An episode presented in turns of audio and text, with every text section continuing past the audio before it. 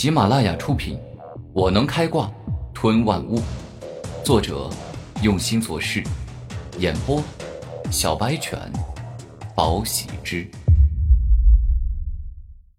第四十四章，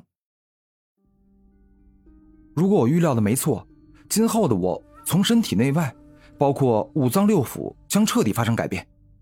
我不再是一个百分之百的人类，我唯一还能保留人类的，就只有思想了。古天明自始至终都没有放弃做人，哪怕肉身已经彻底变成怪物，但是他还是想要拥有人的思想与意识。我现在应该感到高兴，这样下去，我的身体的再生能力与肉体将变得极为可怕。今后，我甚至能像神话故事中，能够做到断臂重生、断指重生。甚至只要我还有一滴血液存在，那我就能不断的再生，恢复原状。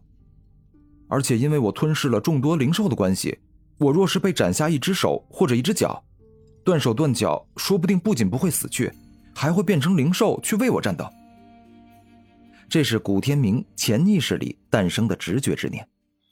次日清晨，古天明照例享受着周小雪准备的美味早餐，而现在。吃早餐的只有古天明和周小雪两人，周玄通去执行任务，一连九天都没有回来。而就在古天明刚吃完早餐后，周玄通突然回来了，而且他满脸笑容，似乎遇到了什么特别开心的事情。小雪、天明，马上跟我走，我发现天地灵物了，今天带你们开开眼界，长长见识。周玄通格外开心的说道。天地灵物，古天明惊讶的说道：“得到天地灵物录后，他便仔细的了解何为天地灵物，而他们又是怎么诞生的，到底有多罕见。所谓的天地灵物，都是日积月累，被天地灵气孕育了数百年，甚至是上千年、上万年的时间，才有机会诞生的。而除了漫长时间之外，”每一个天地灵物都必须要有符合他们诞生要求的诞生地，例如，天蓬破坏雷，必须要在雷元素极其浓郁的暴雷之地才有可能诞生；而地皇圣土，要求则更为严苛。现在古天明所生活的世界仅仅是诸天万界中的中型世界，根本没资格诞生。地皇圣土至少要在大型世界中。经过数万年的时间，以无尽的宽广大地为养分，聚集超级多的土元素之力，才有可能诞生的。三人火速出发，经过两天的长途跋涉，终于来到了诞生天地灵物的所在地。天地灵物就在这断崖之下。我之前接到了一个追杀凶狠逃犯的任务，一路追杀他到此，他见敌不过我。于是就跳崖逃生，但是区区悬崖，我岂会害怕？一路追杀他到此，他见敌不过我，于是就跳崖求生，但是区区悬崖，我岂会害怕？我一路追杀他到悬崖之下，成功的将他击杀，但我也因此发现了天地灵物中的岩蛇沉重土，它属于天地灵物中的天地奇土。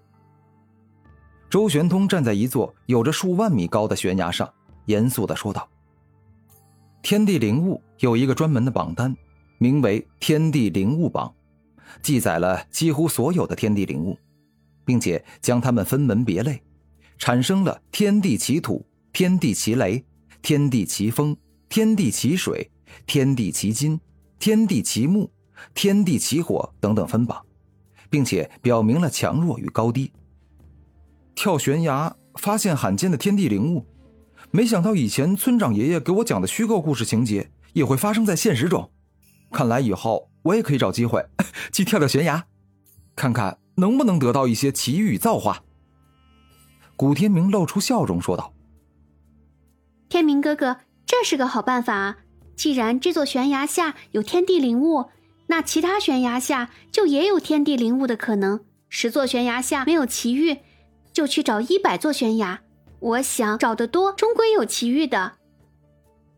周小雪感觉古天明的话有道理。这个嘛，奇遇对我来说确实有不小的帮助，但是平常的勤学苦练更为重要。我不能本末倒置，为了百分之一能得到奇遇的机会而放弃每日的苦练。古天明摇头，感觉一天到晚找奇遇确实有些不切实际。好了，闲聊结束了，你们跟紧我，我带你们下去。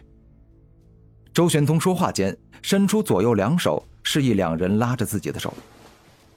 下一秒，古天明与周小雪一起抓住周玄通的手，而后周玄通奋力一跃，带着两人一起跳下了悬崖。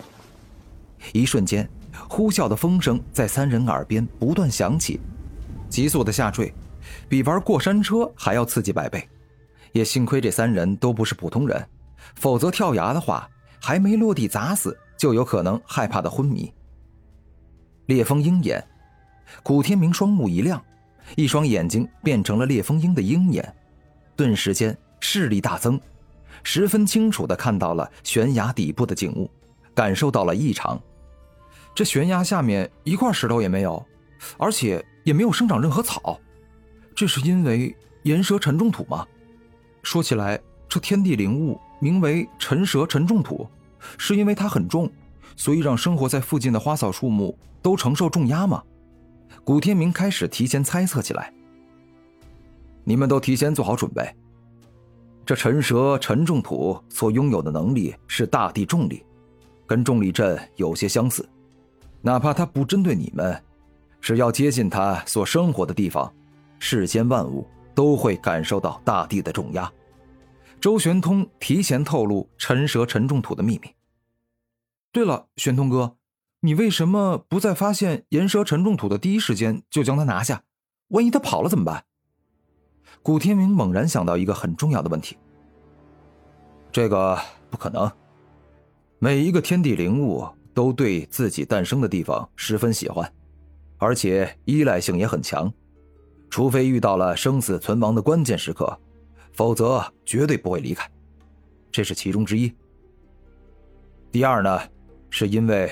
我要将陈蛇沉重土送人，此地距离灵武学院太远了，带过去实在太麻烦。